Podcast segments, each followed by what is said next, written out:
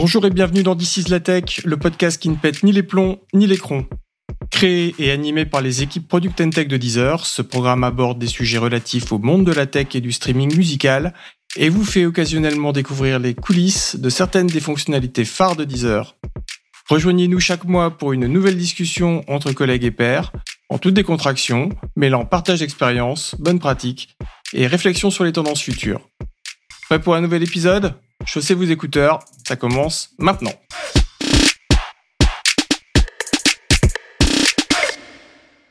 Si vous avez ouvert l'application Deezer ces dernières semaines, vous n'aurez pas manqué de remarquer que notre equalizer multicolore a laissé sa place à un cœur violet. Que l'on aime ou pas ce nouveau logo, c'est toujours un challenge pour des équipes produits et techniques de refondre l'identité visuelle d'une app et de mettre en place une nouvelle charte graphique. Ça l'est d'autant plus quand on en profite pour améliorer l'ergonomie de certains écrans et que les délais sont particulièrement courts. Pourquoi avoir fait ce rebranding? Quelles méthodes et outils ont été employés afin de mener à bien ce projet de manière fluide et dans les temps impartis? Comment assurer une cohérence entre web et mobile? Comment faciliter la collaboration entre product designers et équipes techniques? Pour répondre à ces questions, Vincent et moi recevrons nos collègues Florian Gomes, Bertrand Longevial et Jean-Baptiste Vincet qui vont nous partager leur retour d'expérience sur ces trois mois de travail collaboratif et intensif. Salut Jean-Baptiste, est-ce que tu peux te présenter en quelques mots? Salut, moi donc c'est Jean-Baptiste, Android expert chez Deezer. Merci. À côté de toi, il y a Florian. Salut Florian. Bonjour à tous, moi c'est Florian, je suis product designer senior chez Deezer depuis 5 mois et euh, je travaille principalement sur les sujets de design system et design ops. Et à côté de toi, il y a Bertrand. Salut Bertrand. Bonjour. Euh, donc moi c'est Bertrand, je suis iOS expert depuis 8 ans chez Deezer. On va donc parler de rebranding pendant le temps qu'il faudra. Et à la fin, on reviendra sur vos coups de cœur musicaux. D'ici la tech, saison 2, épisode 3. C'est parti.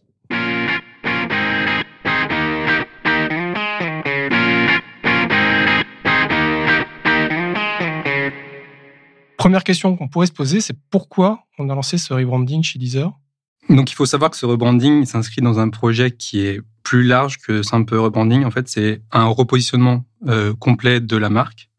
Et donc, pendant ce repositionnement, on s'interrogeait sur la meilleure façon de se distinguer et euh, de différencier euh, Deezer.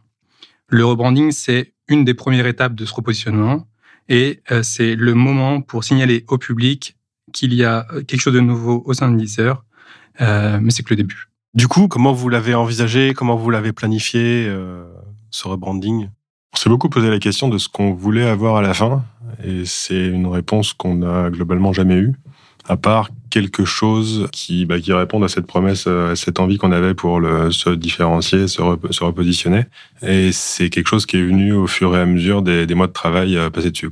Je crois que le positionnement, d'ailleurs, enfin, la manière d'aborder de, le, le, problème a même évolué au fur et à mesure. Première chose, je crois que la première priorité, c'était un timing euh, particulier. On voulait avoir quelque chose de près pour la rentrée, pour euh, attaquer euh, à un moment fort. Et finalement, on s'est rendu compte que ça ne permettait pas forcément d'atteindre les ambitions qu'on voulait avoir sur le rebranding. Du coup, on a voulu finalement se donner un petit peu plus de temps pour être cette fois-ci beaucoup plus ambitieux, attaquer beaucoup plus de choses et faire vraiment des changements beaucoup plus profonds dans nos applications. D'accord. Et en termes d'ambition, qu'est-ce que vous avez inclus de plus, du coup, par exemple? Alors, la différence, c'est par rapport à, les premières idées qu'on avait, c'était euh, surtout un changement de, logo, de couleur, euh, d'icône éventuellement. Ça, c'était la première euh, idée pour vraiment pouvoir sortir quelque chose de, de, rapidement. Et finalement, on est allé pas mal plus loin que ça. On a revu des changements beaucoup plus profonds sur l'ensemble de nos composants, les boutons, tous nos headers, nos equalizers, toutes nos animations, etc. Euh, donc, on est allé pas mal plus loin que euh, la toute première idée qui, a été euh, proposée, je pense. Parce que j'imagine que du coup, en termes d'intégration, ça a eu de l'impact sur la manière dont vous composez les différentes pages, la manière dont vous intégrez finalement les différents éléments graphiques. comment vous avez pu faire en sorte que ce soit garder une certaine cohérence entre les différentes plateformes et les différents items de chaque application? Je pense que c'est passé beaucoup par l'introduction ou la formalisation d'un DN system euh, avec l'arrivée de Florian euh, pour, pour, ce projet-là, pour l'idée de ce projet. Et ce qui, le design system, ça, entre autres choses, euh, pas donner une structure et une, et une cohérence de, facto, c'est un des peut-être le premier but du design system.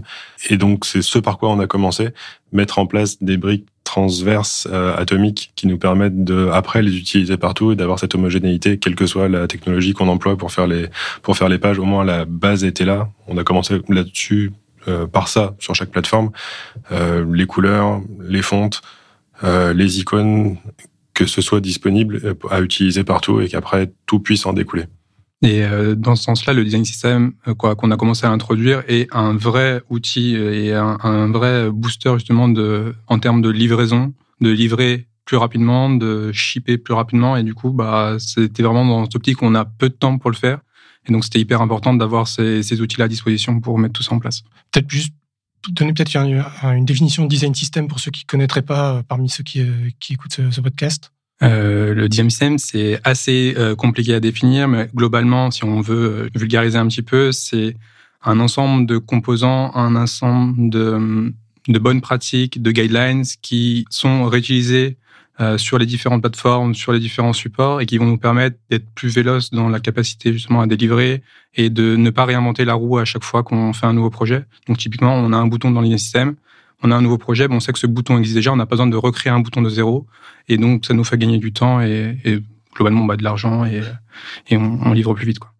Et ce design system, il, est cross-plateforme dans le sens où vous l'avez pensé pour les trois principales plateformes? Oui, on l'a pensé euh, bah, de pair. Euh, de trio, de, de quatuor.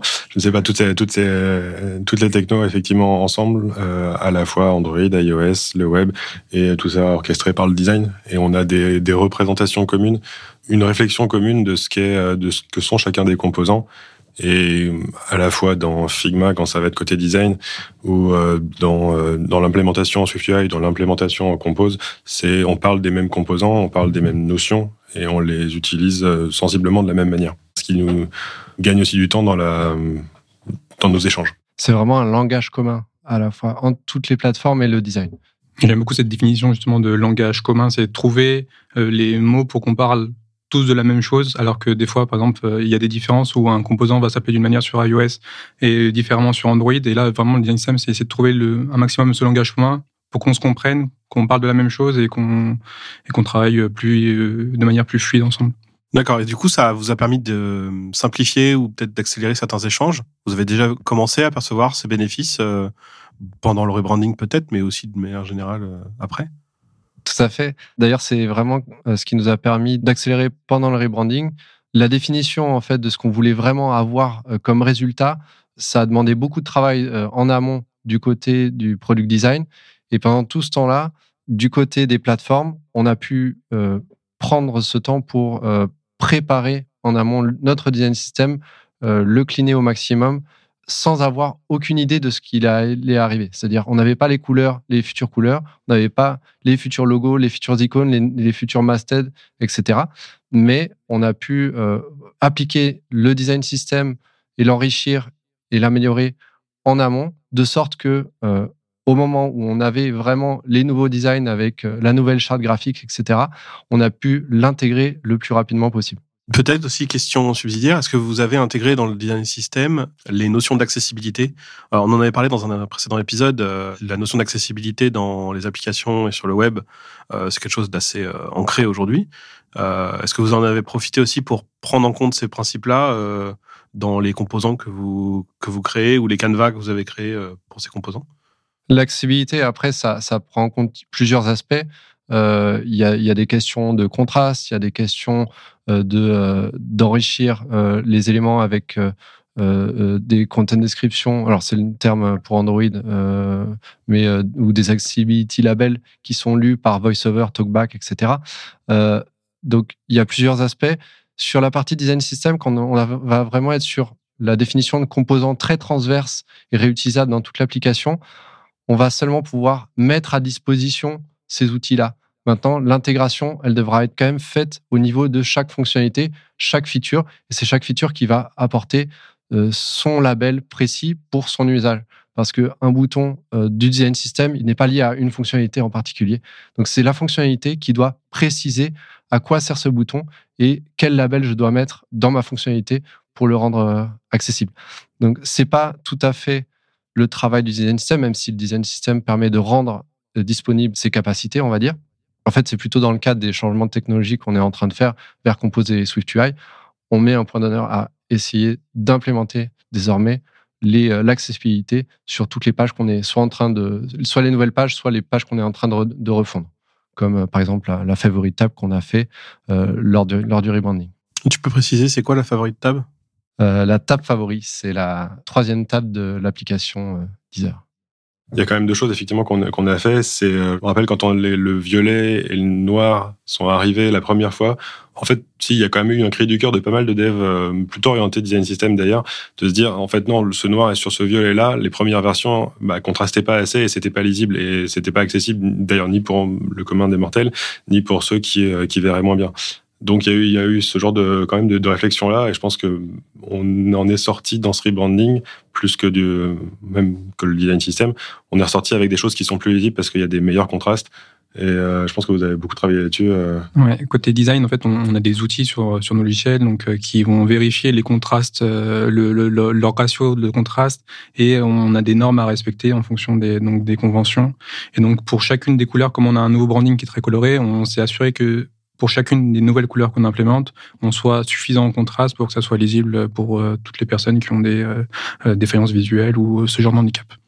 Et puis peut-être le, deuxième aspect, pour revenir plus design system et accessibilité, c'est quand on fait dans le design system, il y a cette notion de composants et de composition entre les composants. Peut-être que par exemple, on a parlé beaucoup de l'exemple du bouton, mais un bouton va s'utiliser en rapport avec, par exemple, une carte. On va être positionné dans un dans un dans un en-tête de page. Et donc il y a une notion de sémantique et de relation avec les autres objets. Et quand on définit un, ensemble d'objets, par exemple une carte qui aurait un bouton, on va pouvoir dire que cette carte, elle est, on lui donne une existence autre que euh, un ensemble de codes, mais c'est vraiment une carte. cette carte-là, elle va être beaucoup plus simple après à rendre disponible dans des outils d'accessibilité, lui dire que c'est la carte qui représente un objet et pas euh, un label, un autre label, une image et des choses euh, très disparates. Le fait de lui donner une unité, ça va, ça va aider après euh, à avoir une meilleure accessibilité. Mmh, ça un peu donner du, un contexte fonctionnel du coup à vos composants. Quoi. On ajoute une sémantique, on ajoute mmh. une, une, notion fonctionnelle comme tu dis et ça, ça va aider par la suite. Ce design system, c'est quelque chose que vous avez implémenté à l'occasion du rebranding ou c'est quelque chose qui avait déjà commencé à être en réflexion par le passé? C'est quelque chose qui euh, était là depuis longtemps dans le cœur des devs, on va dire. Euh, il y en a une version depuis, je sais pas, peut-être deux, deux ans sur iOS, un peu plus longtemps peut-être sur Android. Toi, ça fait longtemps euh, que tu penses design system, JB. Ouais, on a fait, on a commencé, j'ai commencé à faire quelques talks, euh, articles et conférences en 2019, je crois, dessus. Mais à la différence de l'époque, c'était vraiment quelque chose qui était par plateforme, qui n'était pas un langage commun. Donc c'était plutôt une librairie de composants par plateforme. Donc c'était pas vraiment le design system tel qu'on le conçoit aujourd'hui avec la notion de partage et de, et de, langage commun entre toutes les plateformes et le design. Donc c'était finalement ce, ce, sujet de rebranding. C'était l'opportunité finalement de mettre en place tout ça en collaboration avec le design et, euh, et la tech euh, directement. Alors on a commencé quand même euh, à, à le reformuler, remettre en place euh, il y a à peu près un an, à l'occasion d'un changement de technologie sur euh, Android et iOS, on est passé vers des technologies de déclarative UI, Swift UI pour iOS et Compose sur Android. Et euh, à cette occasion, on a commencé un petit peu une refonte de notre design system. Donc, on avait quand même déjà une base. maintenant, on, a quand même refait une partie des fondations lors du rebranding pour pouvoir vraiment pousser les capacités du, design system et l'amener euh, au, niveau supérieur. Et puis Deezer a embauché un expert sur le sujet qu'on a la chance d'avoir à cette table aujourd'hui. T'as raison, envoyons-nous des fleurs, il en a le droit. Ah, il en faut. Non, mais euh, même côté design, c'est super intéressant parce qu'on a profité justement de ce rebranding pour un peu repartir de zéro, de reposer des fondations euh, saines. On avait un, des fichiers qui, en termes de performance, galéraient un peu avec l'ancien système. Donc là, on est reparti de zéro. Et le rebranding, c'était l'exercice parfait pour faire ça. Donc, euh, repartir sur une base saine, sur des nouveaux, euh, des nouveaux fichiers tout propres. Et donc, c'était une super opportunité.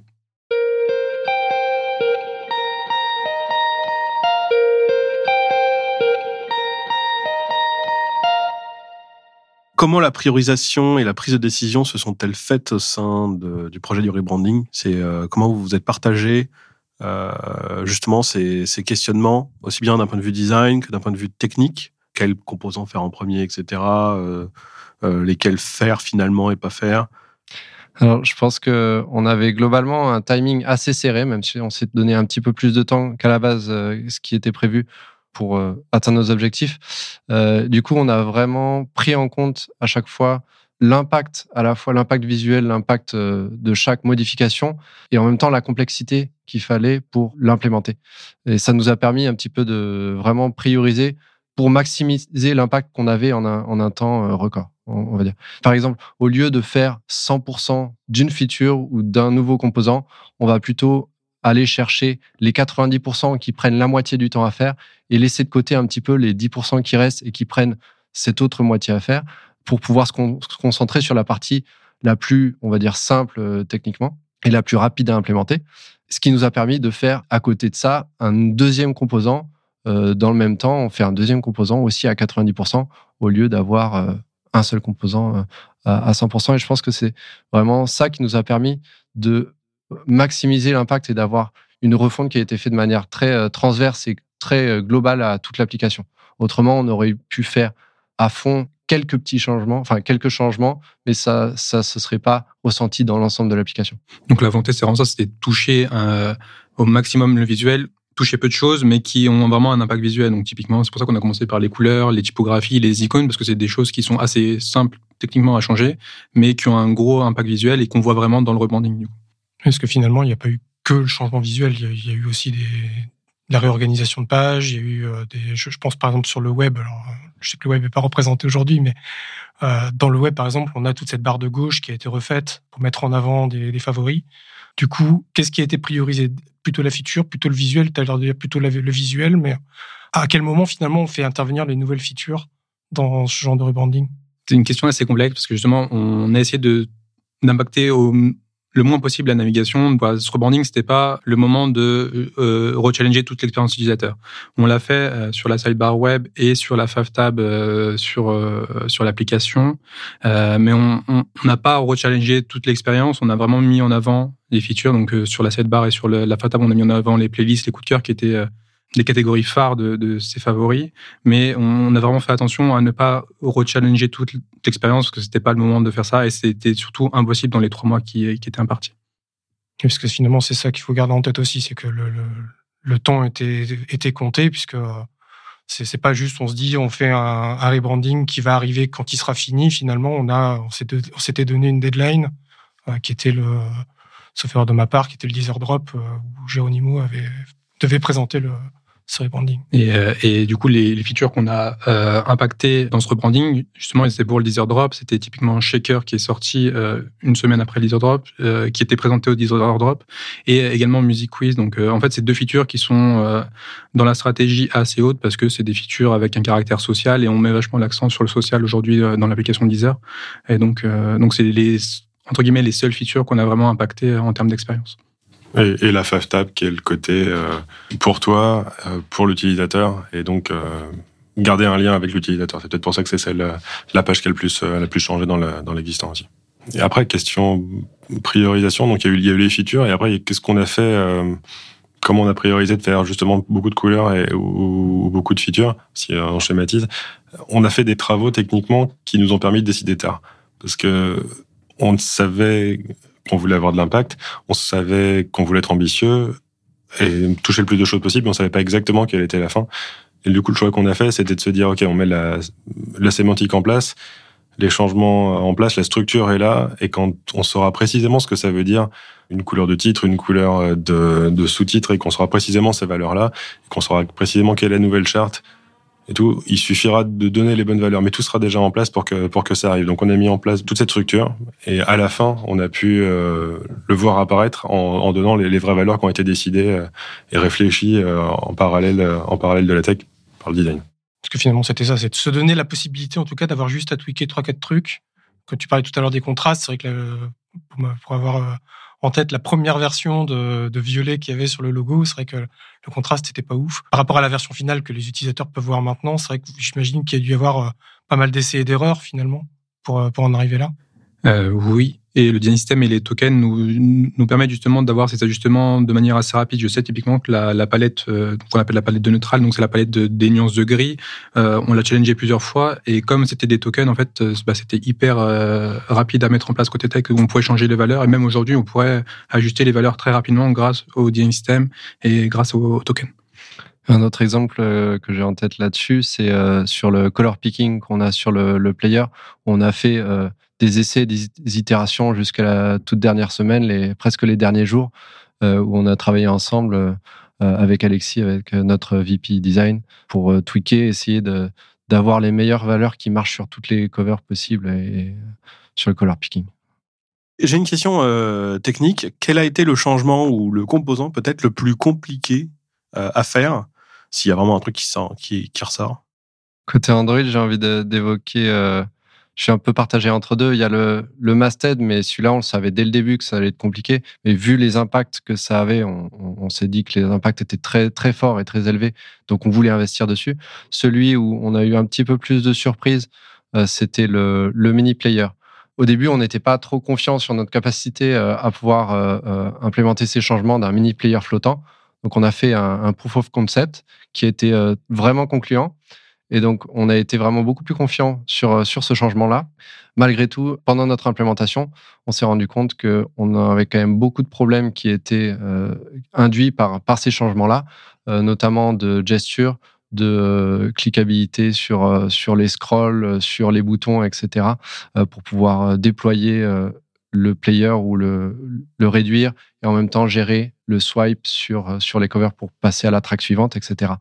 Et finalement, sur, sur ça, on a été pas mal surpris. Et on a passé littéralement plusieurs semaines pour pouvoir trouver enfin une solution euh, concluante à la fin. Sur iOS, peut-être que les deux qui viennent en, tête, c'est finalement les mêmes, le, le masthead et le, et le mini player. Le masthead, euh, c'était l'occasion de réfléchir comment tricher. Si vous le regardez, peut-être que si vous avez l'œil euh, l'œil du designer ou l'œil euh, aiguisé pour pour ces choses-là, vous verrez sûrement qu'il y a des endroits où, où on triche. Mais c'est ce qu'on a appris peut-être sur toutes les animations, c'est que finalement faire une animation, c'est donner l'impression que les choses s'enchaînent euh, naturellement. Et en fait derrière il se passe tout à fait autre chose. Et ça, et ça nous sort de, de, de, nos habitudes de développement où on dit fais ci fais ça. Il doit se passer il doit se passer ça. Donc euh, on a réfléchi comment tricher et à la fin on a on a réussi à avoir un résultat satisfaisant quoi. Et le côté mini player c'était euh, le proof of concept a été très concluant très vite. C'était on a un ancien collègue qui nous avait laissé un, un très beau mini player existant on l'a fait flotter, tout allait bien. Quand il a fallu l'animer, là, ça a été autre chose. Il y a quelqu'un chez nous qui a passé un bon paquet d'heures à, vraiment le fine-tuner. Et, des fois, les, 10% restants, comme tu disais tout à l'heure, euh, prennent pas mal de temps. Mais ça valait le coup, je crois aussi. Ouais, puis comme c'est un truc qui est présent tout le temps, t'es obligé de passer tout ce temps pour l'ajuster vraiment avec précision pour que ça, ça soit naturel et que t'aies pas l'impression que ça gêne. Quoi ce qui justifie euh, le, temps passé euh, sur euh, parfois des détails qui peuvent sembler insignifiants d'extérieur, mais qui en réalité, si tu les enlèves, vont donner ce côté un peu dérangeant. Hmm. C'est pour ça tout à l'heure qu'on parlait aussi de priorisation avec les éléments qui se voient vraiment. C'est pour ça aussi qu'on a choisi de bah, changer typiquement le mini player, les mastheads et je pense aussi à la bottom bottom nav, donc la, barre du bas de navigation, parce que c'est les éléments qui sont un peu tout le temps là et qu'on voit sur quasiment toutes les pages. Donc c'est aussi pour ça qu'on a mis autant de, de, temps et d'investissement sur, ça, sur ces, sur ces composants-là. Et d'un point de vue design, je ne sais pas comment ça se passe, et peut-être que tu pourrais nous expliquer. En fait, ce, le, le, rebranding, euh, on l'avait confié à une, une agence externe, dont j'ai oublié le nom, mais tu vas peut-être me le rappeler. voilà. Et euh, donc nous, on a récupéré, j'imagine, des éléments graphiques, des grandes lignes de design. Qu'est-ce qui était plus compliqué à intégrer au niveau de, de passer de, de ces éléments de design à finalement l'application telle que les utilisateurs peuvent l'utiliser à l'heure actuelle. Donc euh, c'est en effet le studio Koto qui a travaillé sur sur le rebranding et euh, en livrable on a reçu un, un, un package de donc euh, identité graphique avec des illustrations, des éléments de langage, des éléments graphiques, typographie, des, des principes de graphique et ce qui a été hyper challengeant dès le début des explorations, c'est de traduire ce langage-là, qui était même pas encore à l'époque totalement fini, donc c'est encore en, un peu en phase d'itération, d'essayer de le traduire euh, dans le produit, mais en prenant en compte que derrière aussi il y a des contraintes tech et qu'on ne pourra pas tout faire. Donc dès le début, nous en fait, on est rentré dans une phase d'exploration assez large et on a dû assez rapidement, euh, vu les contraintes de temps, recentrer un peu et se confronter un peu plus aux contraintes tech et vraiment bah, voir la réalité en face. Donc, il y a des codes graphiques qu'on a commencé à implémenter à certains endroits de, de l'application. Aujourd'hui, ces codes graphiques ne sont pas encore présents partout, donc on a choisi certains endroits d'expression, typiquement euh, euh, sur le web, je pense à la, à la landing non connectée, donc la page d'accueil. Euh, sur euh, l'application, sur bah pareil sur la landing non connectée, on a des formes qui commencent à s'animer, qui commencent à vivre. Mais ça, c'est des codes qu'on n'a pas pu encore dans le temps qu'on avait traduire dans toute l'application. Mais c'est un des gros challenges pour la suite et euh, c'est ce qui ce qui est hyper motivant aussi. Est-ce que vous avez des exemples de, de parties de design où les négociations ont été potentiellement compliquées ou plus dures avec les équipes tech? Peut-être des trucs euh, où vous avez dû justement, euh, pour des raisons soit de complexité technique, soit euh, de priorisation, dire en fait ça, on le fera pas Dès le début des explorations, on, a fait exprès de, entre guillemets, ouvrir les chakras et de tester un maximum de choses, même sur des trucs qu'on savait qu'on n'allait pas toucher. Typiquement, on a fait des explorations sur le player. On savait très bien que si on touchait le player, techniquement, on nous avait dit que c'était peut-être potentiellement six mois de dev. Je quoi Ouais globalement. C'est toujours vrai. donc minimum. donc ce qu'on s'est dit c'est que même si on sait que techniquement c'est pas possible, il faut quand même qu'on bah, qu'on teste des choses, qu'on voit si ça marche et puis dans tous les cas ça alimente un peu bah, la créativité et ça nous fait un peu sortir de notre zone de confort, ça nous fait tester des nouvelles choses donc c'était pas euh, inintéressant et puis ça quoi c'est vachement euh, motivant quoi. Puis même pour nous ça nous permet de nous côté tech, ça nous permet de voir euh, quel est votre votre but, quel est vers où on ira et si on doit développer des choses, si on doit faire, des choix, savoir que globalement l'idée c'est celle-ci. On n'implémentera peut-être pas tout maintenant, mais euh, on sait dans quelle direction on va. Il y a des choses qui nous paraissaient impossibles côté tech, et puis ça revient peut-être aux animations où à la fin on a on a réussi à tricher, où on s'est on s'est rappelé qu'on pouvait faire d'autres choses. Euh, la, la tab bar côté iOS, euh, on était certain qu'on pourrait jamais animer la, la, pastille de sélection pour la faire passer d'un onglet à un autre. Et puis finalement, ça s'est résolu en 15 lignes de code quelque chose comme ça. Ouais, mais on sait tous que 15 lignes de code n'est pas égal à 15 minutes de temps de développement. Ouais, c'est ça, mais il fallait, il fallait tout oublier, euh, se rappeler euh, comment marchait une tab bar, et, et, au final, à la fin, ça a marché. Ou, les animations dans le, dans le masthead, où là, euh, nous, nous, on a triché, et vous, côté Android, vous avez découvert des trucs géniaux, et votre rendu est, votre rendu est super maintenant. Oui, on est, assez content. Ça a demandé pas mal d'investissement parce qu'on a dû utiliser euh, un peu d'autres technologies, d'autres euh, d'autres systèmes de composants euh, qui sont fournis par Google, par Android, mais qui sont quand même assez récents, qui ont été en alpha, bêta pendant plusieurs années et qui sont sortis il y a vraiment pas très longtemps. On a mis, on a beaucoup investi pour pouvoir les mettre en place. Mais maintenant, ce qui est bien, c'est qu'on est capable de faire énormément de choses en assez peu de temps.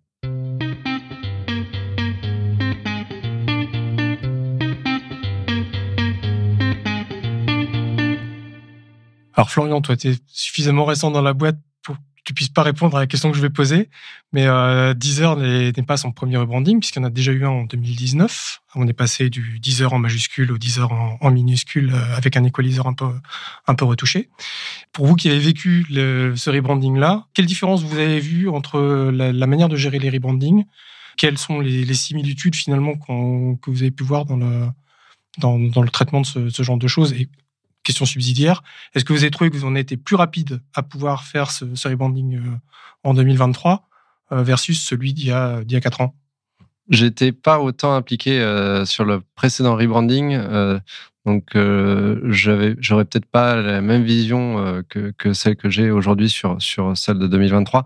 Mon impression, c'est qu'on on était encore très loin du système de design qu'on a implémenté aujourd'hui, qu'on avait déjà euh, juste avant le rebranding de, 2023.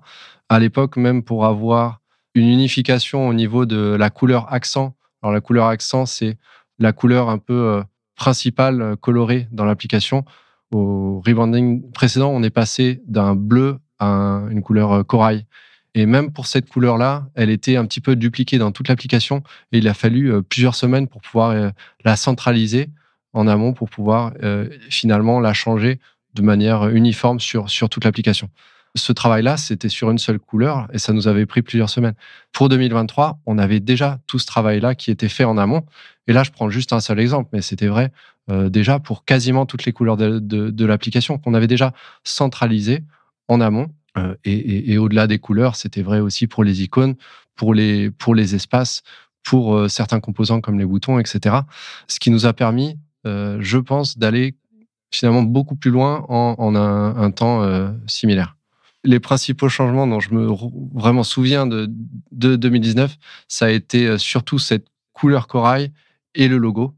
Mais j'ai pas l'impression qu'on a fait les autres changements vraiment pendant le rebranding. On a fait beaucoup de changements un peu avant, un peu après, mais pas lors de l'occasion du rebranding. Alors que lors du rebranding de 2023, on a fait énormément de changements très impactants pendant le rebranding parce que c'était vraiment l'occasion où on voulait vraiment donner l'impact. L'autre chose qui était différente dans ce rebranding, c'est ce qu'on a changé technologiquement derrière.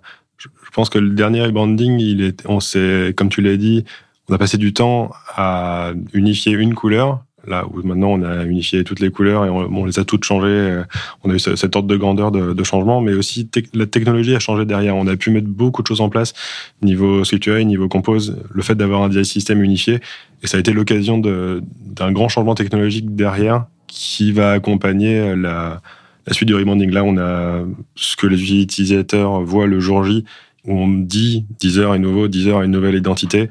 Voilà ce qu'on vous propose maintenant. Et puis il y a tout ce qui va suivre derrière. Comme tu l'as dit, les animations sont pas encore partout. On n'a pas pu toucher à tout, mais on a beaucoup plus d'outils entre les mains pour accompagner la suite. Là où avant, on avait fait euh, ce qu'il fallait pour le changement, mais on n'avait pas forcément créé de, la facilité pour la suite. Et du coup, ça a eu un impact sur, euh, sur les équipes, sur votre façon de travailler euh, au global, pour maintenant et peut-être pour le futur, justement? Comme on l'a vu, on a fait des choix techniques qui nous ont permis de décider tard de ce qu'on voulait dans le, dans le rebranding. Et là où habituellement on donne à la tech un cahier des charges de ce qu'il faut faire et quoi implémenter, là, le quoi, la fin, était, était pas décidé, elle l'a été que très tard. Et du coup, ça nous a obligés ou ça nous a donné l'opportunité de choisir qu'est-ce qu'on faisait pour que à la fin, Deezer change de change d'identité, soit rebrandé. Donc on a était plus moteur, je pense, euh, côté tech, dans la gestion de projet. Quoi. Même euh, quand on a voulu euh, vouloir avoir le maximum d'impact en un temps record, ça nous a obligés, ça a été très positif d'ailleurs, à challenger un petit peu ce qui nous a été demandé pour proposer des alternatives, peut-être dire que on avait des solutions qui correspondaient, qui étaient très proches de ce qui était demandé, mais qui étaient déjà disponibles par les plateformes ou qui étaient beaucoup plus simples à mettre en place. Et du coup, ça nous a demandé beaucoup plus d'autonomie et, d'esprit d'initiative côté tech, mais pour avoir beaucoup plus d'impact. Donc ça a demandé plus d'investissement, je dirais, euh, parce qu'il ne faut pas seulement suivre un cahier des charges, etc. Il faut vraiment euh, être à l'initiative. Mais c'était en même temps euh, très, très intéressant et je crois que il me semble que, les équipes ont relativement aimé ce, côté-là où on pouvait avoir une force de proposition et vraiment un impact euh, beaucoup plus fort dans un temps imparti limité. Et euh, tout à l'heure, on parlait de trouver un langage commun. Donc là, c'est un peu dans l'autre sens, dans le sens plus design vers la tech. On, a vu aussi que plus tôt on, on, intègre les contraintes techniques dans notre conception, plus vite aussi, bah, on, trouve des ponts avec la tech et on peut créer quoi entre guillemets les, composantes de manière plus intelligente. Et donc, si on s'évite justement ces discussions et ces arbitrages tech après la conception, eh ben on gagne du temps, on est plus fluide euh, et on collabore mieux ensemble. Et du coup, vous allez continuer comme ça? C'est que le début de la grande collaboration. Du coup, question euh, qui va peut-être être compliquée. Donc, vous avez fait ce rebranding. Il y a eu la, superbe annonce euh, que ce rebranding avait lieu publiquement. Comment euh, ces changements ont été perçus par les utilisateurs? Quelles sont les remontées que vous avez, que vous avez eues d'un point de vue technique, d'un point de vue design et autres? Côté design, on s'attendait à avoir des, des, retours qui étaient négatifs. Euh, on sait que le, le changement, c'est toujours perçu un peu négativement quand on a nos habitudes. Généralement, on n'aime pas qu'on vienne nous imposer quelque chose. Et là, on, on impose forcément cette nouvelle identité, ce, ce, cette nouvelle marque aux utilisateurs. Et euh, bah, forcément, ça, ça dérange. Euh, moi, je me rappelle du, par exemple, du rebranding d'Instagram, où du jour au lendemain, on est passé avec ce dégradé. Et au début, tout le monde disait, mais c'est moche, quoi. Qu'est-ce qu'ils ont fait? Aujourd'hui, j'imagine pas du tout Instagram sans se dégrader. Et je pense qu'il y a une question aussi de bah, de laisser euh, le produit euh, vivre, laisser le produit évoluer et laisser cette marque euh, s'exprimer. Comme on a dit, aujourd'hui, on l'a pas exprimé dans toute l'application, dans toutes les plateformes. donc, faut vraiment laisser le temps à cette identité à s'installer et, et à vivre sur la durée. Quoi. D'autant que j'imagine que souvent, les, quand on a des retours, on va plus facilement, enfin plus facilement, euh, recevoir les retours de gens qui sont vraiment mécontents, parce que là, on a envie de prendre la plume et, d'envoyer des commentaires. Est-ce que quand même, on a eu des retours positifs dans le, de, cette nouvelle identité? Oui, clairement. Mais surtout, en fait, ce qui est intéressant, c'est que en fait, l'identité qui a été mise en place, elle est euh, hyper euh, entre guillemets audacieuse et décalée. Donc forcément, en fait, ça allait, ça allait créer des réactions qui étaient clivantes. C'est soit on adore, soit on n'aime pas du tout. Il y a, y a peu d'entre deux. Et dans les réactions positives, ce qu'on ce qu'on a apprécié, c'est que en fait, c'est les gens qui ont généralement fait l'effort de voir plus loin que le simple logo, qui sont allés regarder euh, euh, le l'identité complète avec les animations, les illustrations et qui ont vu euh, dans le langage qui a été euh, posé par, par Studio Koto euh, des vrais euh, codes qui vont pouvoir euh, vivre sur le long terme et pouvoir vraiment asseoir l'identité Deezer.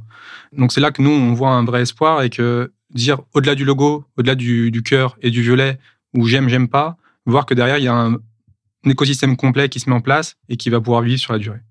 C'est vrai que si je prends, si je partage mon point de vue de personne qui a développé ce rebranding, quand il est arrivé, au début, je me suis dit qu'est-ce que c'est que ce cœur? Comme euh, plein de gens nous le posent euh, encore la question sur Twitter aujourd'hui. Mais je crois qu'on s'est tous dit ça. Hein. On s'est, tous dit ça. Voilà. C'est on fait du dating maintenant, ça y est, ça a changé. Qu'est-ce qui s'est passé? Donc voilà, et ça, n'a pas loupé. Donc au moins cette partie-là est commune entre nous le jour où nous l'a présenté, les utilisateurs six mois après. on, on, a eu ça. Et puis, au fur et à mesure, on, donc on l'a développé, on a vu grandir le truc, en sachant pas exactement à quoi ça allait ressembler, encore une fois. Et en fait, le, le vrai moment où on a, enfin, en tout cas où moi j'ai vu euh, l'application telle qu'elle est aujourd'hui, c'est le dernier jour, parce que ou même le jour où on l'a mis en prod. C'est vraiment le moment où tout d'un coup, on a eu les illustrations euh, du, du, studio, les, euh, les, nouvelles covers pour les playlists, les nouvelles images de playlists et qui sont apparues partout dans l'application. Et tout d'un coup, ce qui était euh, juste un logo un peu bizarre euh, avec ces ovales et ce violet, tout d'un coup, c'est retrouvé partout dans l'application. Ces ovales, ces couleurs-là, ces ellipses, elles sont partout. Et, et tout d'un coup, ça prend vie. Et donc du coup, une fois qu'on dépasse le, ce logo-là, et qu'on voit comment ça, bah, justement, ça devient une nouvelle identité, comment ça a un sens beaucoup plus large. Quand on voit euh, les campagnes sur Instagram, quand on voit les campagnes dans la rue, et qu'on se dit ah bah oui, euh, Deezer, c'est ça, c'est ce violet, bah oui, évidemment c'est Deezer. Là on y pense, là on se dit ah ça a du sens. Et je pense qu'avec le temps, euh, ça va faire son chemin comme ça a peut-être pu le faire chez nous au fur et à mesure de, de ce rebranding. Ouais. Et puis on le voit aussi sur euh, quoi, nous sur les feedbacks qu'on a sur les stores ou sur les différents réseaux sociaux, on a vu aussi que beaucoup d'utilisateurs soulignent un, un, petit coup de frais, donc pas forcément une, une refonte complète, mais un petit coup de frais qui était nécessaire parce que l'application, euh, si on regarde quoi, moi je suis designer, mais euh, d'un point de vue design, elle commençait à, à dater un peu euh, visuellement, et donc il y a plein d'utilisateurs qui ont souligné ce point-là, et nous du coup ça nous fait hyper plaisir à ce niveau-là. On s'est remis à la page quoi. Et comme tu disais tout à l'heure, justement, euh, j'avais vu une vidéo de quelqu'un qui avait analysé la, marque euh, au, moment de, la sortie. Et euh, ce que j'ai trouvé intéressant par rapport effectivement à 2019, quand on avait changé d'identité graphique, on s'était vraiment focalisé sur ce logo et finalement sa déclinaison colorée dans, l'application.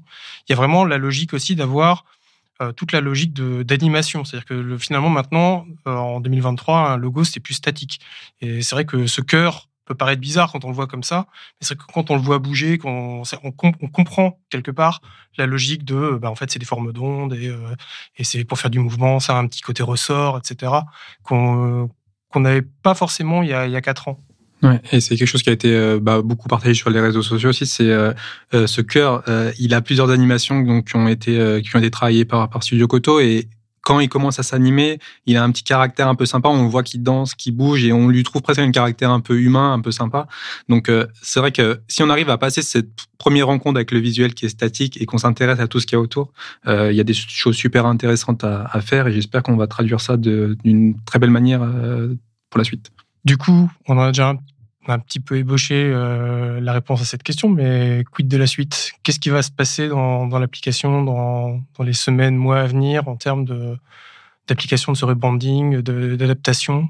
Déjà, on a des ajustements qui sont en cours suite à tous les feedbacks euh, qu'on a eu des utilisateurs. Donc, on, parce que c'est quelque chose qu'on prend vachement à cœur. C'est, euh, on a vu tous les tous les feedbacks et on a une équipe donc de user research qui qui nous a condensé tout ça pour nous donner un, un résumé. Et donc, ce qui est assez assez cool là-dedans, c'est qu'on ces points qui ont été remontés, les points principaux, on les a déjà tous quasiment traités ou ils sont en cours de, de finalisation en ce moment même. Donc la majorité de ces retours-là, ils vont arriver très prochainement sur l'application.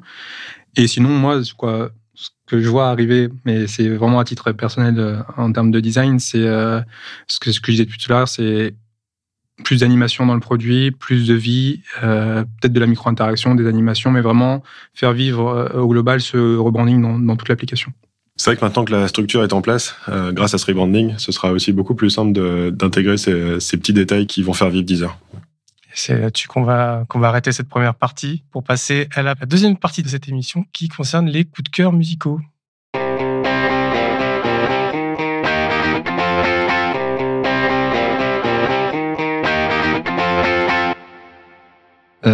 Yes, moi j'avais pensé à Mick Jenkins avec son titre euh, Jazz. C'est du hip-hop de Chicago qui a une grosse influence de jazz et qui parle aussi euh, beaucoup des problématiques de à la fois de communauté, etc. à Chicago, mais où il y a vraiment un message positif et assez euh, assez poétique avec beaucoup d'allégories sur euh, l'eau, avec un côté positif, le jazz qui a plutôt un côté négatif sur les mensonges, etc. Et voilà, c'est un artiste que j'apprécie bien. Ok, Florian? Euh, de mon côté, je suis pas allé chercher bien loin parce que euh, j'ai pris mon top track de mon My Deezer Yard cette année, vu qu'il vient de sortir au moment où on enregistre euh, ce podcast. j'ai pris donc c'est Extendo de Vladimir Cauchemar. Donc Vladimir Cauchemar, c'est un DJ plutôt DJ producteur, je crois qu'il fait plein de choses, mais plutôt électro. Et ce que j'aime bien chez Vladimir Cauchemar, c'est qu'il fait souvent des feats avec le monde du hip-hop. Et là, le feat extendo, donc c'est avec SCH, euh, donc le rappeur marseillais, et euh, un rappeur euh, anglais, il me semble. Et donc euh, voilà, c'est le mélange de tout ce que j'aime. Donc voilà pour moi, c'est mon, c'est ma track 2023. Et moi, je vais ressortir un vieux classique de ma librairie, Océan de John Butler. le souvenir, c'est un concert en 2012, je crois, Liverpool. Et il y a toute la salle qui était euh, qui flottait. On sentait les vagues dans la salle et c'est avec tout le public qui euh, qui, qui suivait l'ondulation euh, de ce que John Butler envoyait avec sa guitare 12 cordes. Et cette chanson, c'est c'est un peu ça. C'est un peu comme ce que tu disais, JB, une, une grande allégorie aussi, mais une, une allégorie de l'océan. Il a réussi à personnifier dans sa chanson l'océan. On peut y voir l'arrivée sur la plage, un débarquement, tout d'un coup la tempête, le calme après la tempête, des des choses comme ça qui fait vivre avec euh, juste lui, euh, son pédalier, ses douze cordes. Et, et on vibre, quoi. Et toi, Vincent?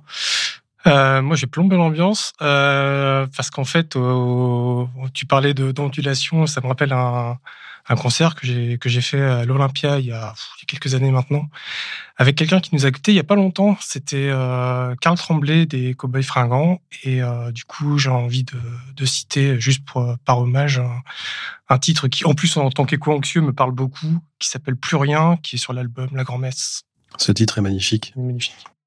Puis moi, je vais parler de Andy Elmer, euh, que j'ai découvert il y a pas longtemps. C'est un jazzman français, euh, et notamment de sa formation Mégaoctet. C'est du jazz assez tranquille, mais qui part un peu dans tous les sens, avec un, des inspirations euh, un peu électro, euh, musique du monde, etc. Et euh, apparemment, le nom de son groupe est très mal compris par les, les, gens qui sont aficionados du jazz. Euh, Mégaoctet, bon, je pense qu'ici tout le monde saura faire la référence. Mais qu'est-ce qu'ils pensent les gens du jazz? Je n'en sais rien. Apparemment, euh, tout le monde passe à côté de la, du jeu de mots. Donc c'est une composition à 8, évidemment, à la base, même si je crois qu'ils sont un peu plus maintenant.